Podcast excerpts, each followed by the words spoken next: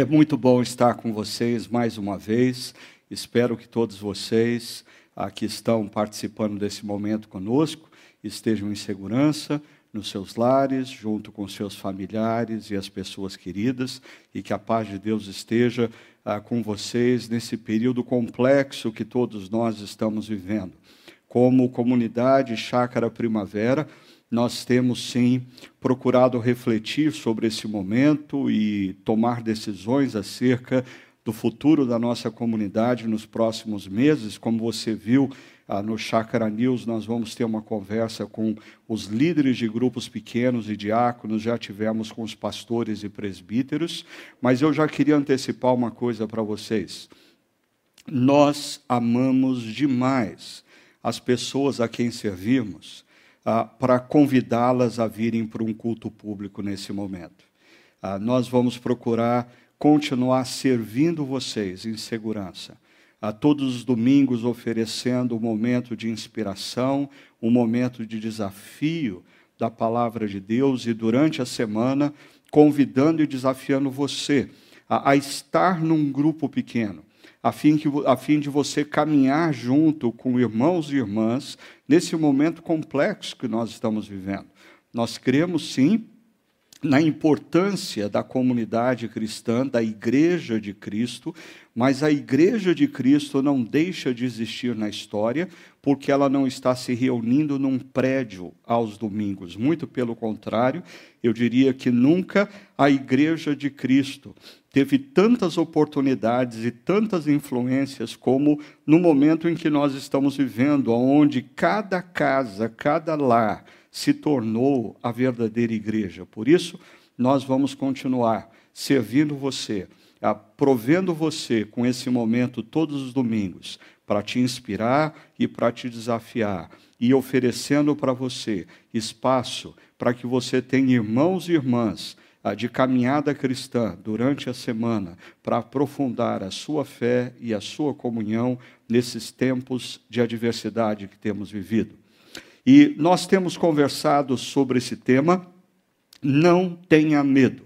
E, na verdade, hoje é a nossa última reflexão sobre esse tema. Eu não sei, você que nos acompanhou talvez tenha percebido que ah, pela primeira vez nós usamos um tema e fomos de Gênesis a Apocalipse com esse tema. É, nós começamos falando como medo entra na história, quando os nossos primeiros pais rompem com Deus Criador, mas depois começamos a caminhar pelas páginas da Bíblia, vendo como em diferentes momentos, em diferentes circunstâncias, Deus vem ao encontro de homens e mulheres e diz a eles: não tenham medo, eu estou com vocês. Ah, interessante que nessas histórias nós temos diferentes contextos.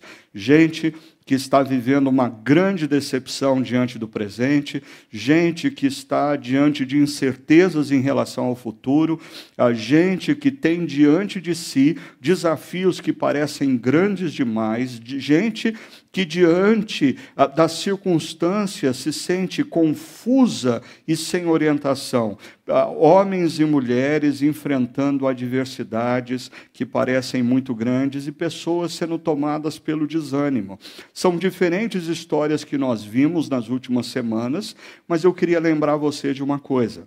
Apesar de diferentes histórias, todas elas têm algo em comum. Deus vem ao encontro de cada um desses homens e mulheres para dizer a eles: não tenha medo confie em mim. Não tenha medo, confie em mim. Eu creio que essa é a mensagem central dessa série.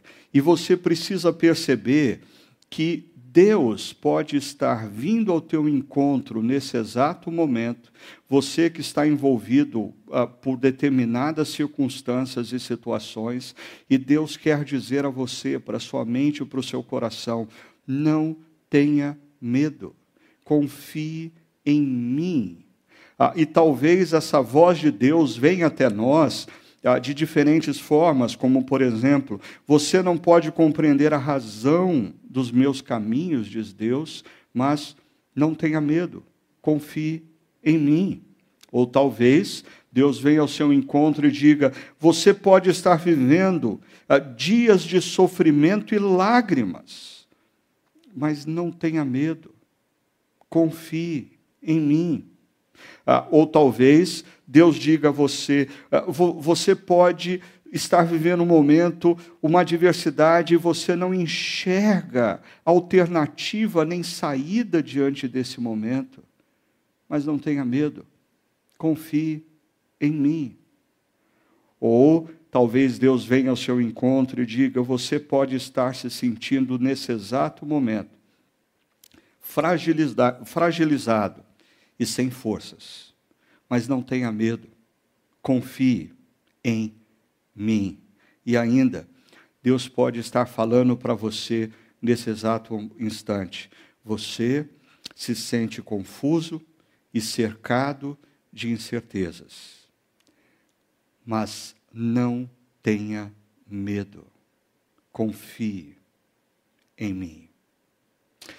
Diante desses momentos uh, tão adversos que nós estamos vivendo, eu queria finalizar essa série uh, reforçando para você a importância de, seja qual for a situação que você esteja vivendo, seja qual for a natureza da sua adversidade, seja ela financeira, seja ela emocional, seja ela na dimensão da saúde, esse é tempo de nós buscarmos a Deus, prostrarmos diante de Deus e clamarmos a Ele. Buscarmos a Deus quando nós, diante de toda essa diversidade que nos envolve, tomamos a decisão de buscar a Deus, nós estamos fazendo como o salmista, ah, que ergue os seus olhos em busca de socorro e reconhece que o seu socorro vem tão e exclusivamente do Senhor. Eu sei, todos nós estamos esperando, por exemplo, uma vacina da ciência,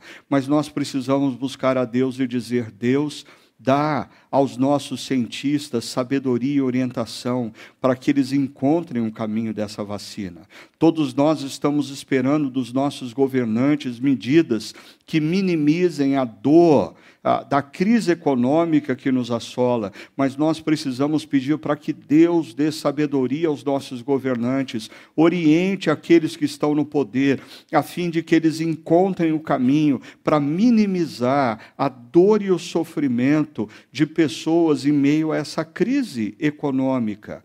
Mas nós não apenas buscamos a Deus, nós nos prostramos diante de Deus.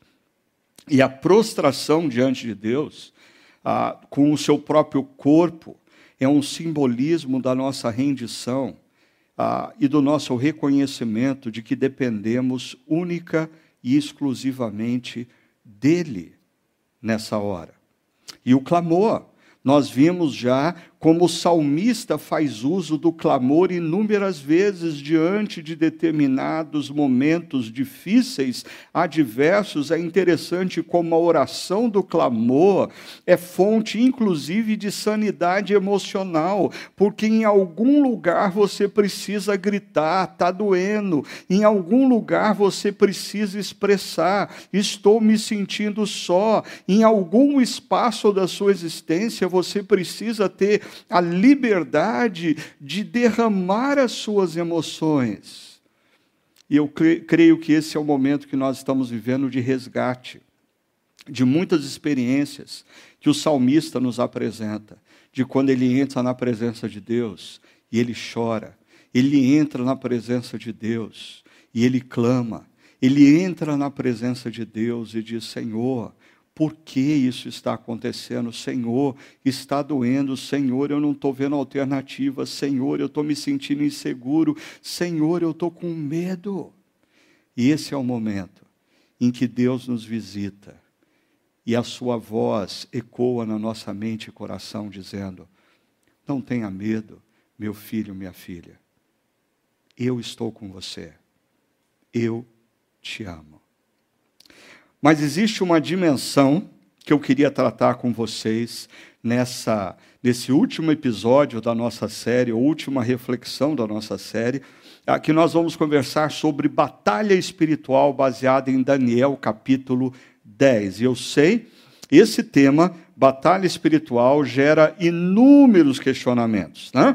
Ah, é muito controverso esse tema, e eu mesmo me lembro que na década de 80, eu, jovem, recém-convertido, recém-entregue a minha vida a Jesus, eu estava iniciando a minha caminhada cristã e esse livro ah, foi um best-seller no meio evangélico. Este Mundo Tenebroso. Esse livro ele, ele trouxe um aspecto muito negativo ah, para muitas igrejas, para muitos cristãos ah, daquele momento, que foi a demonização de todos os problemas.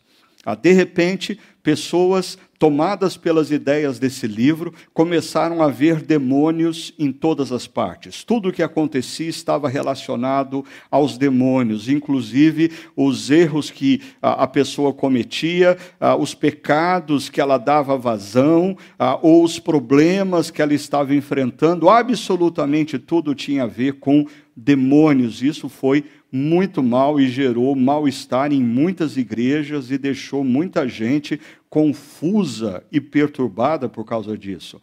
Eu me lembro, por exemplo, que a Luísa, a minha filha mais velha, estava iniciando na pré-escola uh, e participando na escolinha uh, na, de, de, de um ensaio para uma quadrilha na festa junina. Mas nós, eu e Sônia, não sabíamos disso. E aí a, a Luísa, ainda pequena, acordava no meio da noite, é, gritando, desesperada, tendo pesadelos, e nós íamos lá, e ela dizia: Tem uma cobra na minha cama, tem uma cobra na minha cama. Eu e Sônia olhávamos um para o outro, assustados, dizendo: Meu Deus, ah, o diabo está atormentando a nossa pequena filha aqui. Ah, até o dia que nós fomos numa reunião de pais e mestres da escola, e a escola disse que a, as crianças estavam ensaiando a quadrilha quadrilha, nós fomos ver um, um ensaio da quadrilha e num determinado momento alguém gritava: Olha a cobra! E toda a criançada gritava e corria, e ela, pequenininha, com seus quatro anos de idade, ficava apavorada, e à noite, ah, quando estava dormindo, tinha pesadelos relacionados à cobra. Ah, mas esse livro, se por um lado gerou esse efeito de demonizar a tudo ao nosso redor, ele teve dois aspectos positivos que eu queria reconhecer diante de vocês e trazer para o nosso tema dessa manhã. O primeiro deles diz respeito ao fato de que esse livro trouxe a muitos cristãos a verdade de que existe uma batalha espiritual sendo travada, a consciência de que existe uma dimensão espiritual, a qual nós não podemos ver, mas o fato de nós não a vermos não faz com que ela não exista. Nesse exato momento existe uma dimensão, na dimensão espiritual existe, por exemplo, uma luta pela sua atenção. No momento em que você diz eu quero ouvir a voz de Deus, você acha que tudo ao seu redor é harmonia, tudo ao seu redor é paz, e você tem toda a tranquilidade para ouvir a voz de Deus, certamente a palavra de Deus diz que quando Lúcifer, o anjo de luz, ele se rebelou contra o Deus Criador e ele perdeu a sua posição ao lado do Deus Criador, ele trouxe consigo inúmeros outros anjos que se tornaram potestades do mal, principados do mal que envolvem as nossas vidas e lutam. Lutam para nos confundir, lutam para fazer com que nós tomemos decisões erradas, lutam para que nós desconfiemos do amor de Deus, especialmente em tempos de adversidade. Uma outra coisa importante é que esse livro trouxe a importância da oração nessa batalha espiritual. E quando você percorre a Bíblia, você percebe sim que a oração é elemento imprescindível em tempos de adversidade, que a oração move inclusive essas forças nessa dimensão que nós não enxergamos, ah, existem batalhas entre anjos de Deus e anjos do mal, e é fato, a Bíblia nos apresenta isso. E como nós, como homens e mulheres criados à imagem de Deus e resgatados em Jesus Cristo, participamos dessa luta na dimensão, na esfera espiritual, a palavra de Deus nos diz que é através da oração.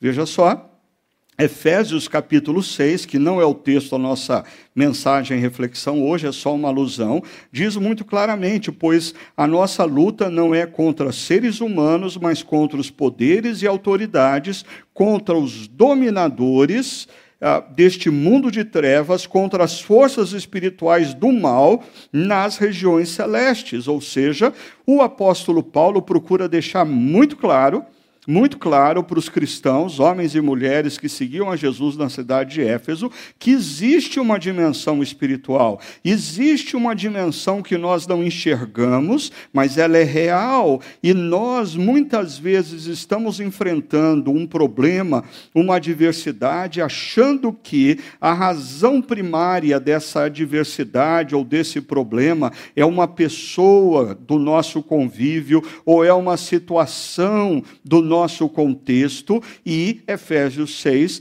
nos convida a ponderarmos sobre uma outra possibilidade. Existe sim a possibilidade daquela circunstância estar sendo ter como a, a ação primária forças do mal ou a, a, o problema de relacionamento que você está enfrentando ah, não tem muito a ver com a pessoa em si, ah, mas com todo um contexto contexto que essas forças do mal induzem você a, a, a, a, sentir e interpretar as ações da outra pessoa. Deixa eu mostrar uma coisa para vocês.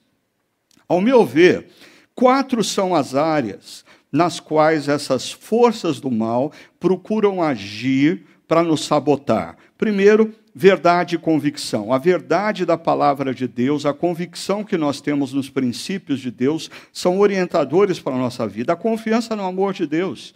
Nós precisamos confiar, mesmo em meio à adversidade, de que Deus nos ama. Amor e perdão nas relações. Se tem uma coisa que é preciosa para Deus, é a unidade da igreja. Se tem uma coisa que é preciosa para Deus, é a unidade da família.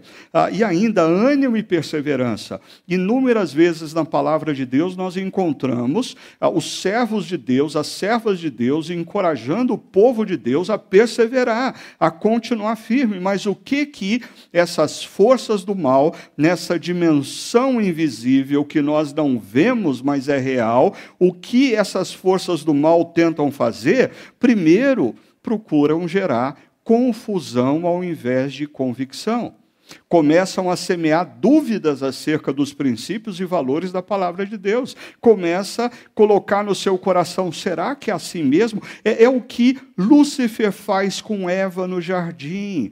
Ele usa o que Deus disse, mas de maneira distorcida para gerar confusão. Ainda. Ah, essas forças do mal tentam roubar do seu coração a confiança do amor de Deus para com a sua vida. É o que acontece quando Jesus está no deserto e Lúcifer se aproxima dele e diz: ah, Se você de fato é o filho de Deus, por que você está passando fome? Resolva o seu problema. Ah, em meio à adversidade, muitas vezes essas forças do mal começam a semear na nossa mente, no nosso coração, a desconfiança de que de fato, será que de fato Deus se importa conosco? Será que de fato Deus nos ama? Se Ele nos ama, por que Ele está permitindo que nós passemos pelo que estamos passando? Ah, uma terceira área na qual Lúcifer e os seus anjos procuram nos atacar diz respeito ao amor e perdão nas relações. Ah, por quê? Porque ele quer gerar ruptura. Ah, ele sabe que se você romper com a sua comunidade local, você se torna uma presa mais fácil. Ele sabe que se você romper com a sua comunidade local, a sua comunidade local se torna mais frágil. Ele sabe que se você optar pela ruptura no seu casamento, os seus filhos vão sofrer o impacto disso. Ele sabe que se você não a, a, a, perdoar aquele amigo que falhou com você, você vai dar um mau testemunho àqueles que te cercam. Ele tem profundo interesse em que os seus movimentos de vida nunca sejam na direção do amor e do perdão, mas sempre na dimensão da ruptura, porque se tem algo que assim irrita Lúcifer e os seus anjos é o amor, porque Deus é amor. E quando Lúcifer e os seus anjos nos veem optando pelo amor, eles veem flashes da imagem e semelhança de Deus nas nossas vidas, e isso os irrita profundamente. E uma quarta e última dimensão na qual nós somos atacados diz respeito ao ânimo e à perseverança. O que que Lúcifer e os seus anjos tentam gerar? Desânimo tentam nos convencer que não vale a pena continuar. Olha só, você tem servido a Deus todos esses anos, olha o que aconteceu na sua vida. Oh, você esperou em Deus ah, para tomar uma decisão na sua relação afetiva, e olha o que, que deu. Olha, você tem procurado ser fiel nas suas finanças, até contribuindo financeiramente com a sua igreja há tantos anos, e olha agora a crise econômica que você está vivendo. Ou seja, ele procura semear sempre confusão, desconfiança do amor de Deus, ele te convida a romper com os relacionamentos e ele quer gerar em você desânimo. Ele quer fazer você jogar a toalha. Você considerar a possibilidade de jogar a toalha na sua caminhada cristã, jogar a toalha na relação com a sua igreja, jogar a toalha na, na sua relação conjugal, jogar a toalha com a sua profissão ou a sua carreira. Dito isso, a gente não pode se esquecer que tudo isso tem um centro, a missão. Ah, ou seja, no momento como que nós estamos vivendo, ah, é, é por demais importante que a igreja de Jesus esteja totalmente focada na missão. Mas sabe o que está acontecendo em muitas igrejas? A, a, nossa falta de percepção dessa batalha espiritual, a nossa falta de percepção que Lúcifer e os seus anjos Usa esse momento de cansaço, esse momento de crise, esse momento de adversidade, para que as igrejas percam o foco na missão. Então, nós precisamos gastar energia com a confusão que as pessoas trazem, vendo teólogos de YouTube divulgando isso nas redes sociais da igreja local, a desconfiança acerca do amor de Deus, a ruptura. Quantos irmãos e irmãs rompendo um com o outro, quantas pessoas ah, irritadas e, e, e, e melindrosas nos relacionamentos, gerando a desunião da igreja e mais o desânimo. Eu escuto gente dizendo assim: ah, eu não vou participar ah, de culto online, eu não vou participar de encontros de grupos pequenos digitais. Ah, desculpa, mas se você não vai participar disso, você vai participar do quê? Você vai, você vai participar ah, de, de, de, um, de um movimento insensato, convidando pessoas a se aglomerarem no momento que a pandemia no nosso Brasil não está decrescendo, muito pelo contrário, o mês de julho foi o mês em que nós tivemos mais óbitos gerados pela Covid-19. Nas últimas sete semanas, nós temos uma média, uma média semanal de mais de mil mortos, países que flexibilizaram o isolamento, como Espanha, Japão, Inglaterra, começam a pensar na possibilidade de voltarem atrás. Então não é tempo para você se desanimar do encontro online, desanimar do grupo pequeno online. É, é, é, isso é tudo o que Lúcifer e os seus anjos quer que você faça, que você opte por se manter sozinho e isolado e sem opção de estar em contato com outros irmãos e irmãs na caminhada em meio à adversidade. Assim, eu queria ah, relembrar vocês que o apóstolo Paulo, em Efésios 6, diz que nós precisamos estar preparados para o dia mal, nós precisamos vestir a armadura de Deus. E aí, deixa eu fazer uma coisa que eu gosto às vezes de fazer quer integrar uma série com a outra. Nós vamos falar sobre batalha espiritual, mas fazendo alusão a um momento da série Fé no Exílio, aquela fé que retrata a vida daquele adolescente, jovem Daniel, que sai da sua terra, Judá, e tem que viver numa terra estranha, e ele é desafiado a viver a sua fé no exílio. Mas eu vou convidar você para olhar Daniel não como é, um jovem adolescente, mas como um senhor idoso, possivelmente com seus 85 anos de idade.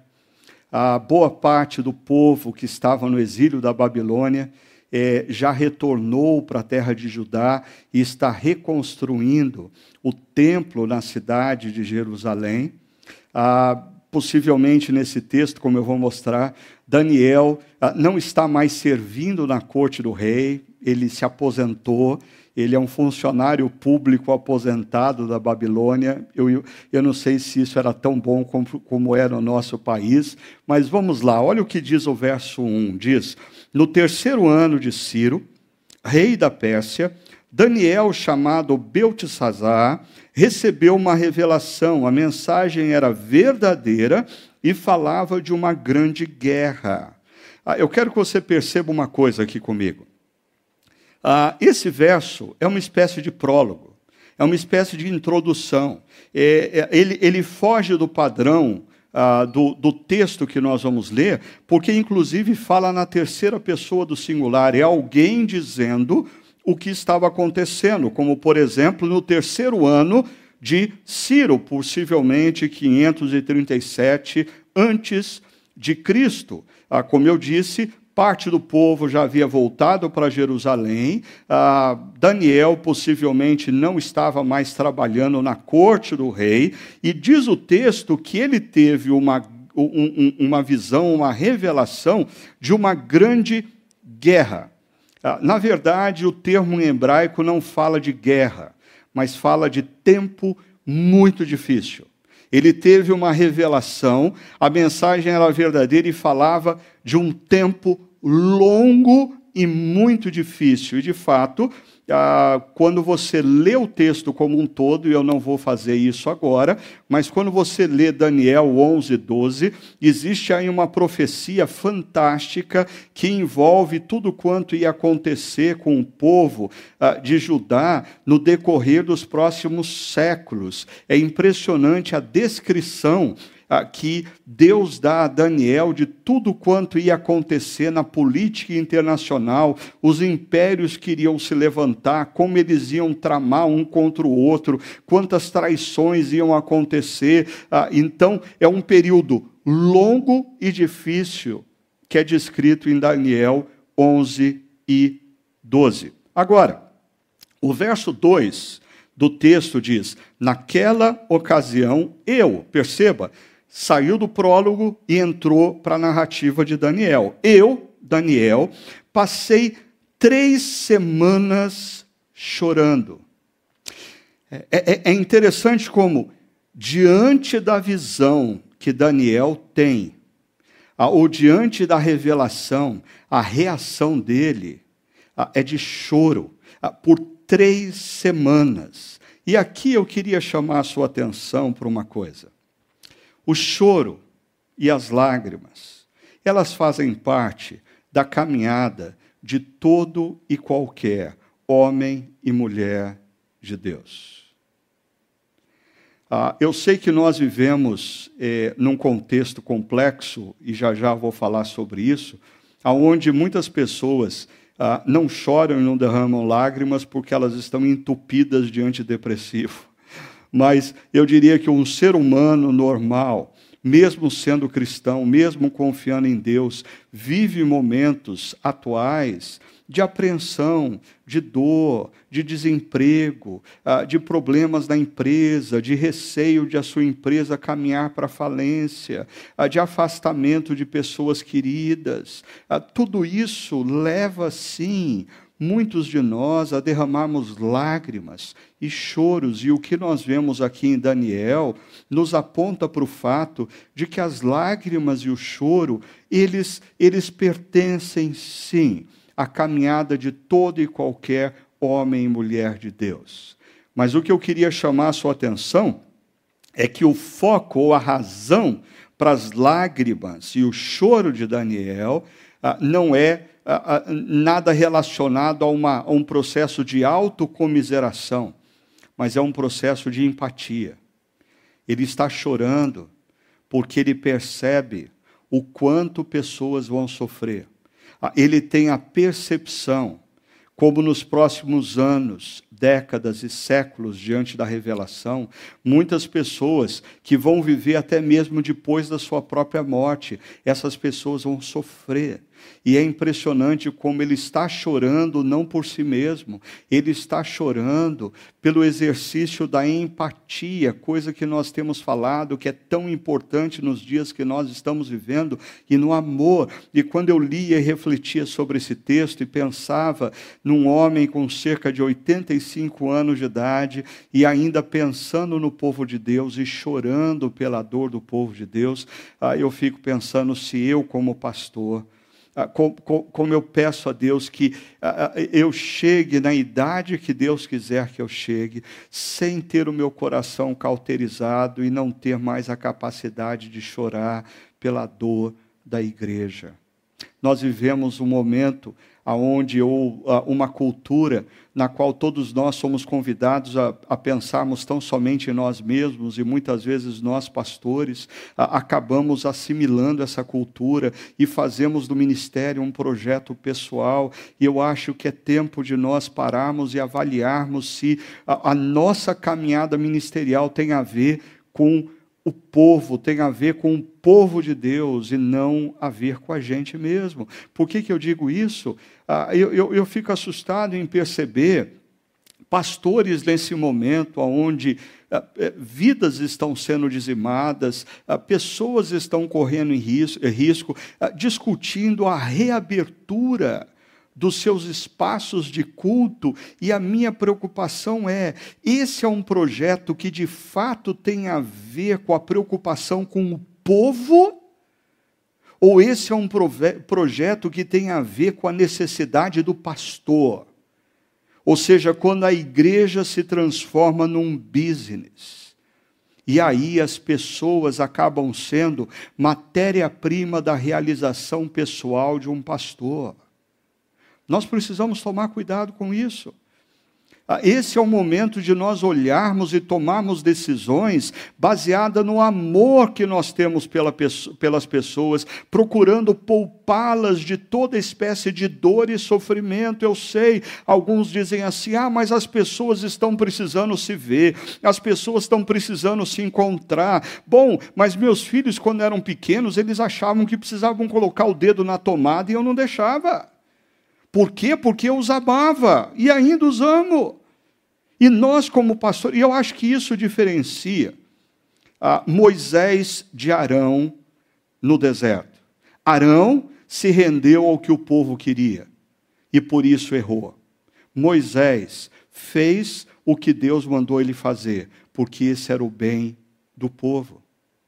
Esse é o momento de nós, como líderes, e aqui eu falo para muitos pastores que nos escutam sempre nessa reflexão e líderes de outras igrejas, é hora de nós tomarmos decisões não baseada num projeto pessoal ou pensando na organização chamada igreja. Nós precisamos tomar decisões baseadas no amor e na empatia para com as pessoas que vivem um momento difícil e que os seus sentimentos as movem muitas vezes a opções erradas, mas nós, como igreja, precisamos convidá-las a pensarem de maneira sensata e tomarem as decisões corretas. Olha só o que Daniel faz, verso 3.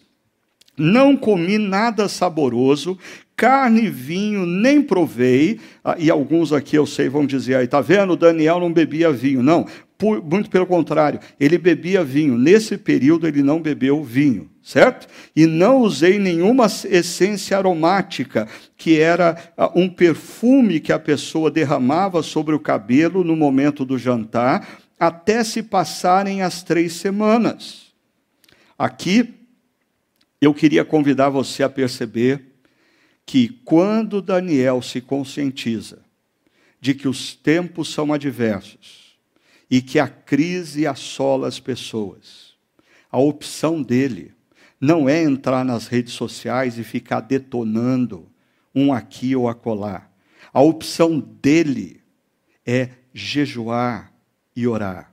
Por três semanas, ele está orando e jejuando para que Deus mostre a ele o que de fato está acontecendo, para que Deus dê a ele discernimento acerca desse momento difícil que ele e o povo está por passar. Agora, eu queria mostrar para você uma coisa, como é diferente a maneira como ah, Daniel lida com o tempo de adversidade e muitos dos brasileiros estão lidando com momentos de adversidade.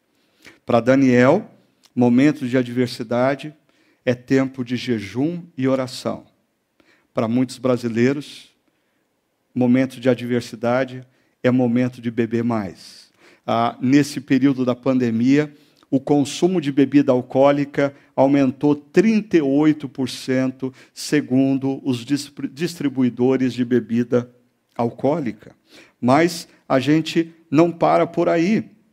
O consumo de antidepressivos aumentou 21%, e eu não estou falando aqui que pessoas que precisam de antidepressivo não devem tomá-los. Precisa sim, se você tem a recomendação médica para fazer isso, você deve tomar o seu antidepressivo. No entanto, preocupa-me o fato de que nós somos parte de uma cultura avessa à dor. Parece que a gente tem dificuldade de ter dor, a gente tem dificuldade de entrar em contato com o nosso próprio sofrimento, e esse é o momento que tem gerado em nós sofrimento e dor, sim. E o que nós temos feito?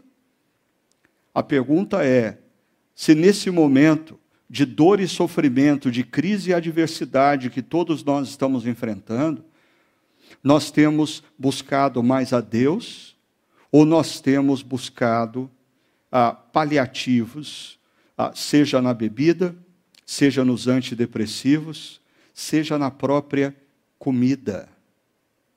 Interessante que as pesquisas mostram também que nós, em tempos de pandemia, estamos comendo mais. Ah, uma pesquisa que eu estava lendo essa semana mostrava como as buscas do Google cresceu relacionado a tudo quanto é tipo de coisa envolvendo comida. Por exemplo, como fazer é, pão caseiro, como fazer bolo de chocolate, como fazer brownie. E a prova de que nós estamos comendo mais e nós estamos comendo mais o que nós não deveríamos comer, olha só que interessante esse número. O consumo de Nutella cresceu 312% nesse período de pandemia. Em outras palavras, tem muita gente que vai sair dessa pandemia bem, mas muito acima do peso. Mas Brincadeiras à parte, eu preciso que você pare e considere seriamente comigo uma coisa. Ah, porque quando eu falo, eu não estou falando de você, eu estou falando dos meus próprios sentimentos. Quantas vezes nesse período de, de pandemia eu, eu, tive uma atitude de autocomiseração para comigo mesmo, dizendo: olha, eu sei que eu não deveria comer mais esse brigadeiro, mas eu estou vivendo um momento de dificuldade, de adversidade, de sofrimento, eu mereço algum prazer, e eu como um brigadeiro a mais.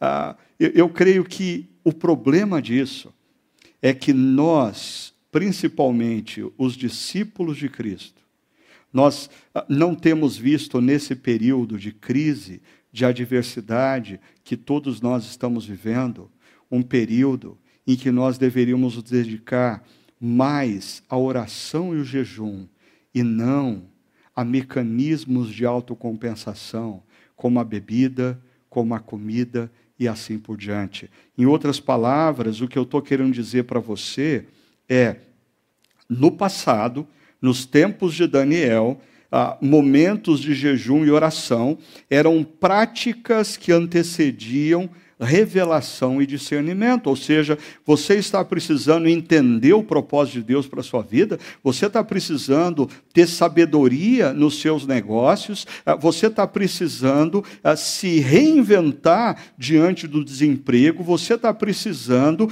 restaurar sua relação conjugal num período complicado. O, ah, o caminho não é você recorrer à bebida, ao antidepressivo, nem à comida. O caminho é você recorrer a Deus em oração e até mesmo a prática de jejum.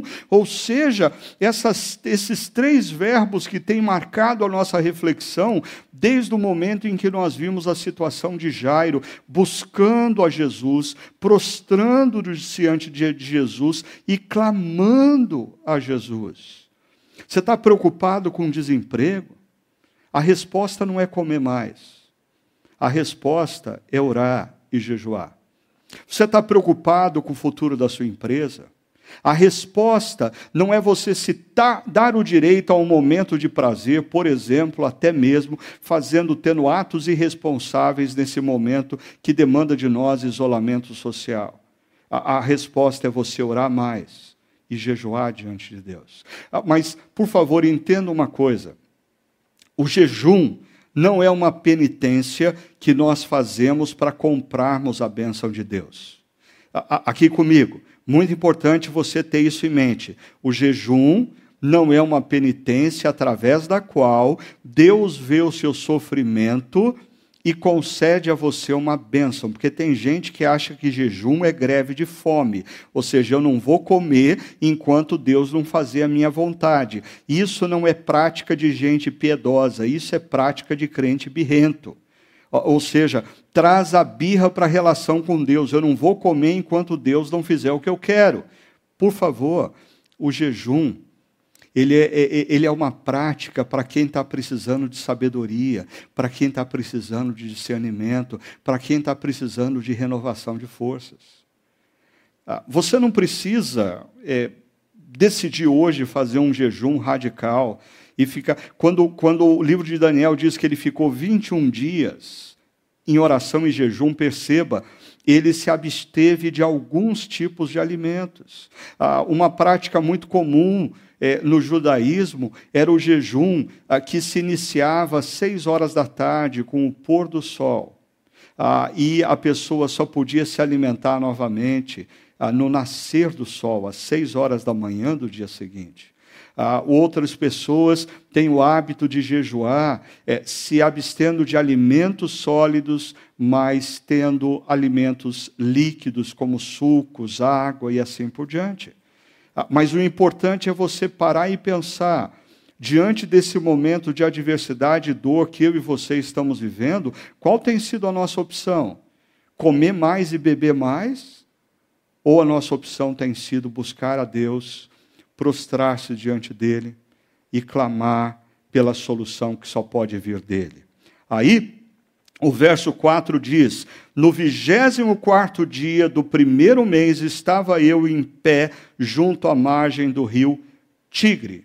Ou seja, Daniel ele teve esse processo de oração e jejum por 21 dias, e aí ele já estava no 24 quarto dia, à margem do rio, e aí ele tem uma visão uma visão que vai elucidar a revelação que ele teve. Diz: Olhei para cima e diante de mim estava um homem vestido de linho, com um cinto de ouro puríssimo na cintura, seu rosto como relâmpago, os olhos como tochas acesas e a sua voz era como o som de uma multidão. É interessante como essa descrição é uma descrição que aponta para a manifestação de Jesus Cristo para Daniel.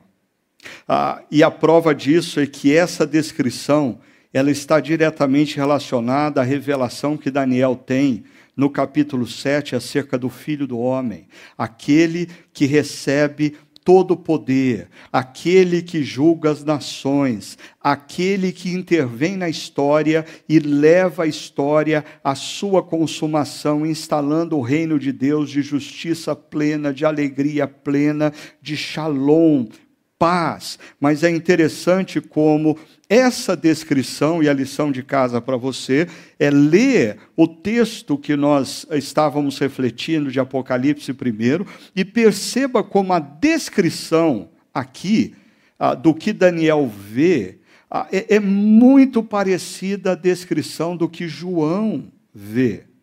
Ah, ambos têm uma visão, ambos têm a visão de Jesus Cristo glorificado e, diz o texto no verso 8, olhando para aquela grande visão, fiquei sem forças, muito pálido e quase desfaleci. A mesma reação que o profeta Isaías tem quando vê a glória do Senhor. Então, eu ouvi falando e, ao ouvi-lo, caí prostrado, rosto em terra e perdi os sentidos. Ou seja, ele tem uma espécie de desmaio.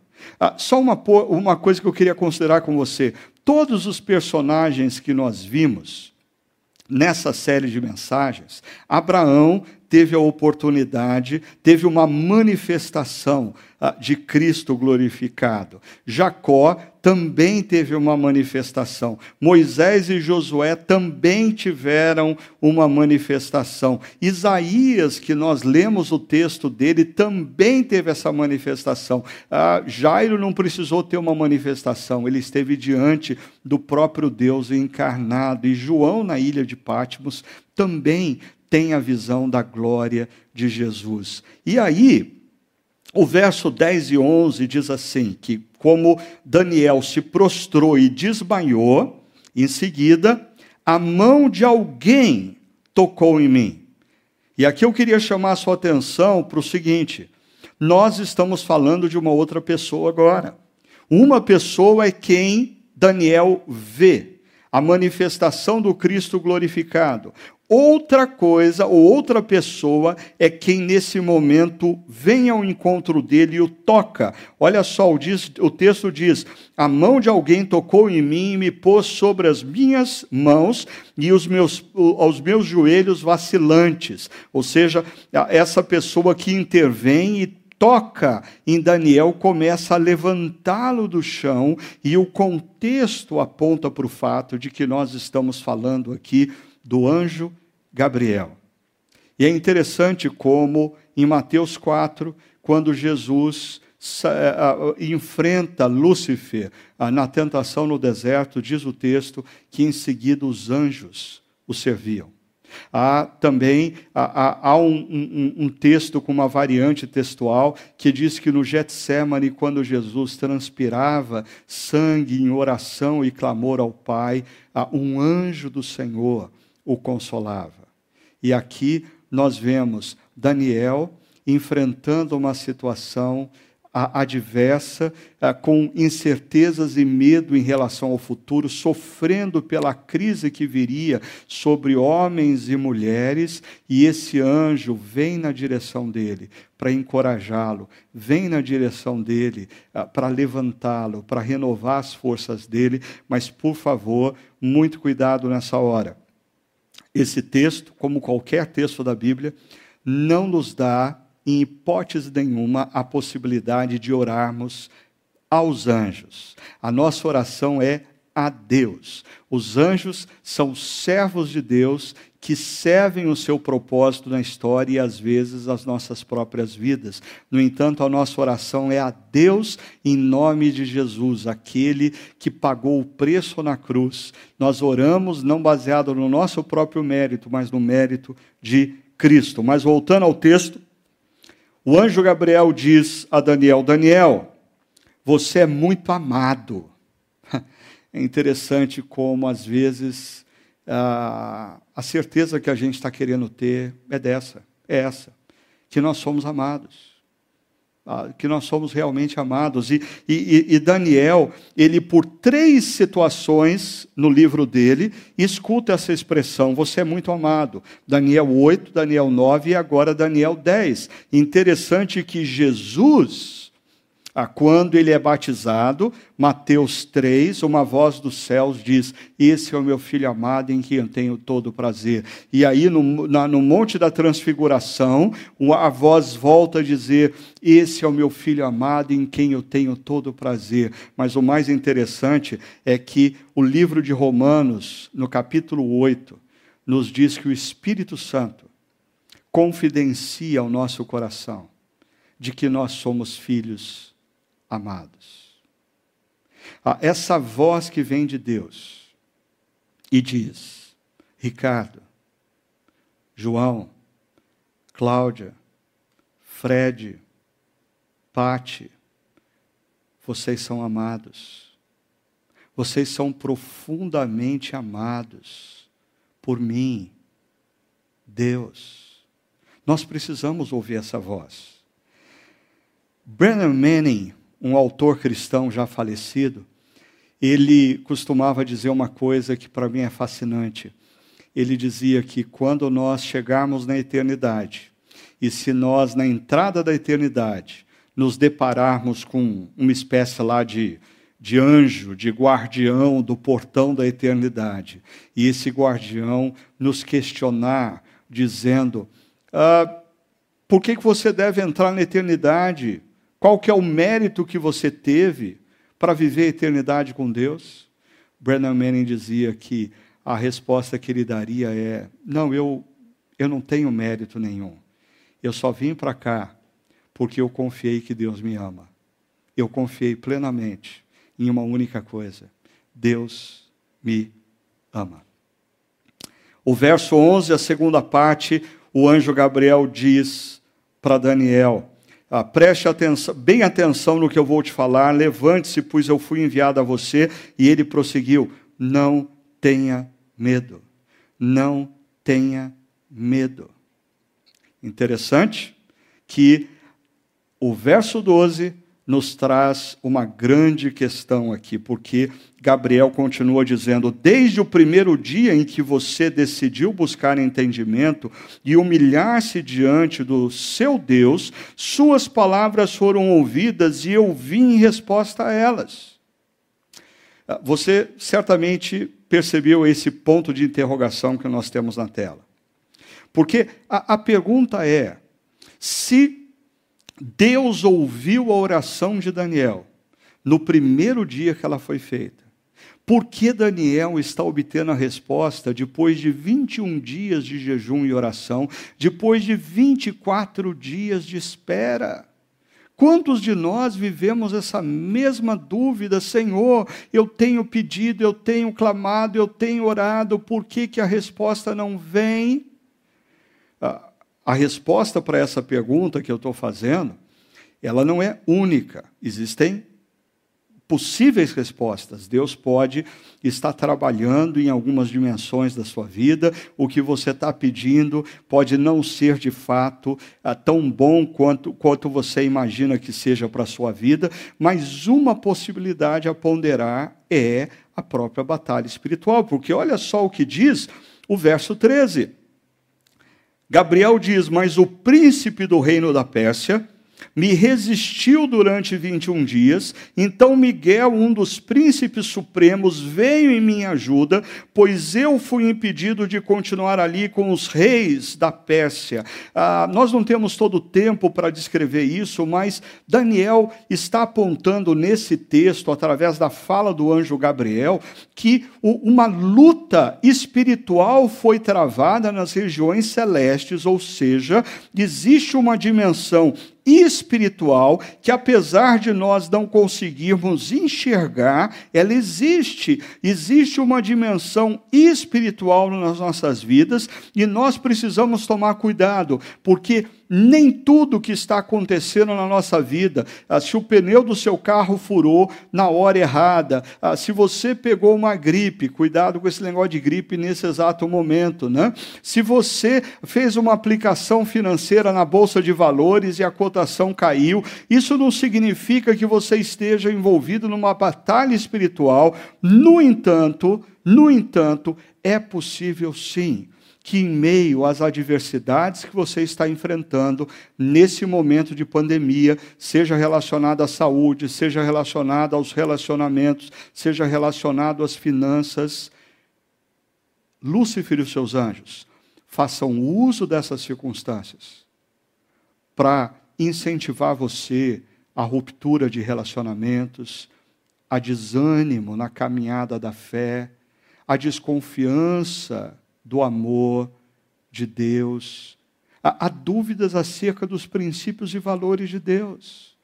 O texto nos fala que Daniel estava orando diante de uma realidade presente e um medo em relação ao futuro, e na dimensão espiritual, uma batalha estava sendo travada. Aí eu vou saltar para o verso 18 para a gente concluir. Novamente, o primeiro personagem emerge. E, e, Daniel o caracteriza dizendo: o ser que parecia homem. O ser que parecia homem, a mesma expressão de Daniel 7 tocou em mim outra vez e me deu forças. Agora é Jesus quem toca em Daniel e é Jesus quem restaura as forças de Daniel. E ele, Jesus, disse: Não tenha medo, porque Daniel, você é muito amado. Agora é Jesus dizendo para Daniel: Não tenha medo, você é muito amado. Que a paz, o shalom, a paz que excede toda compreensão e todo entendimento, seja com você, seja forte, Daniel, seja forte, Daniel. Interessante, primeiro, essa ênfase, mais uma vez, você é muito amado. Você é muito amado. E, ditas essas palavras, senti-me fortalecido. Ah, e aí Daniel volta à missão e disse: Fala, meu Senhor, visto que me destes força.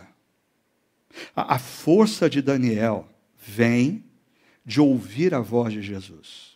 A força de Daniel é renovada, não quando Daniel vai atrás de paliativos, vai atrás de compensações, seja comendo muito, bebendo muito ou se medicando muito. Não, as forças de Daniel são renovadas quando ele entra na presença de Jesus e escuta a voz de Jesus dizendo a ele: Daniel, Daniel, você é amado.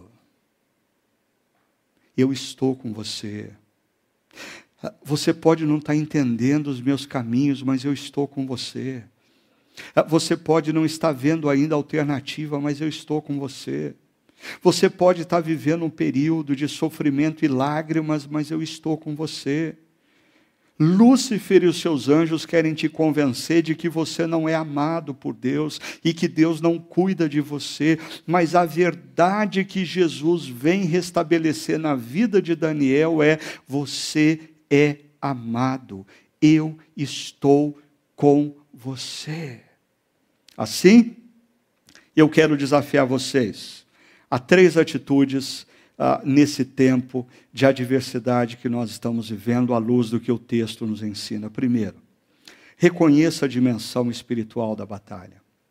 Reconheça que existe uma batalha espiritual sendo travada pela sua mente e pelo seu coração. Uma batalha espiritual sendo travada pelo seu ânimo, pelo seu ânimo na caminhada cristã. Uma batalha espiritual sendo travada pelos seus relacionamentos para que você não exerça perdão, para que você não tenha empatia. Uma batalha espiritual tem sido travada para que a igreja de Cristo se desmobilize da missão e coloque o foco em outras coisas. Ainda, dedique-se à oração e jejum. Ah, eu não quero estabelecer uma regra para você. Como eu disse, existem várias alternativas, mas eu queria incentivar você que está participando dessa reflexão a uma nova postura diante do momento histórico que nós estamos vivendo. Eu queria convidar você a inserir na sua agenda a oração e o jejum com mais frequência Nós estamos precisando buscar a Deus para entender o que está acontecendo. Nós precisamos buscar a Deus para que Ele derrame sobre o mundo sabedoria, derrame sabedoria sobre os nossos cientistas, derrame, derrame sabedoria sobre os nossos governantes, derrame sabedoria sobre as nossas vidas, para que a gente tome as decisões corretas em relação à família, em relação à igreja, em relação à nossa caminhada pessoal. E por fim, eu queria desafiar você a escutar a voz de Jesus dizendo a você: Não tenha medo. Você é filho amado. Não, não, não. Não escute a voz de Lúcifer e dos seus anjos, que querem colocar em você dúvidas acerca do amor de Deus por você. Escute a voz de Jesus nesse momento. Fique em silêncio. Busque a presença de Deus e escute o Espírito Santo de Deus testificando no seu coração que você é filho amado e que Deus se importa, sim, e cuida de você.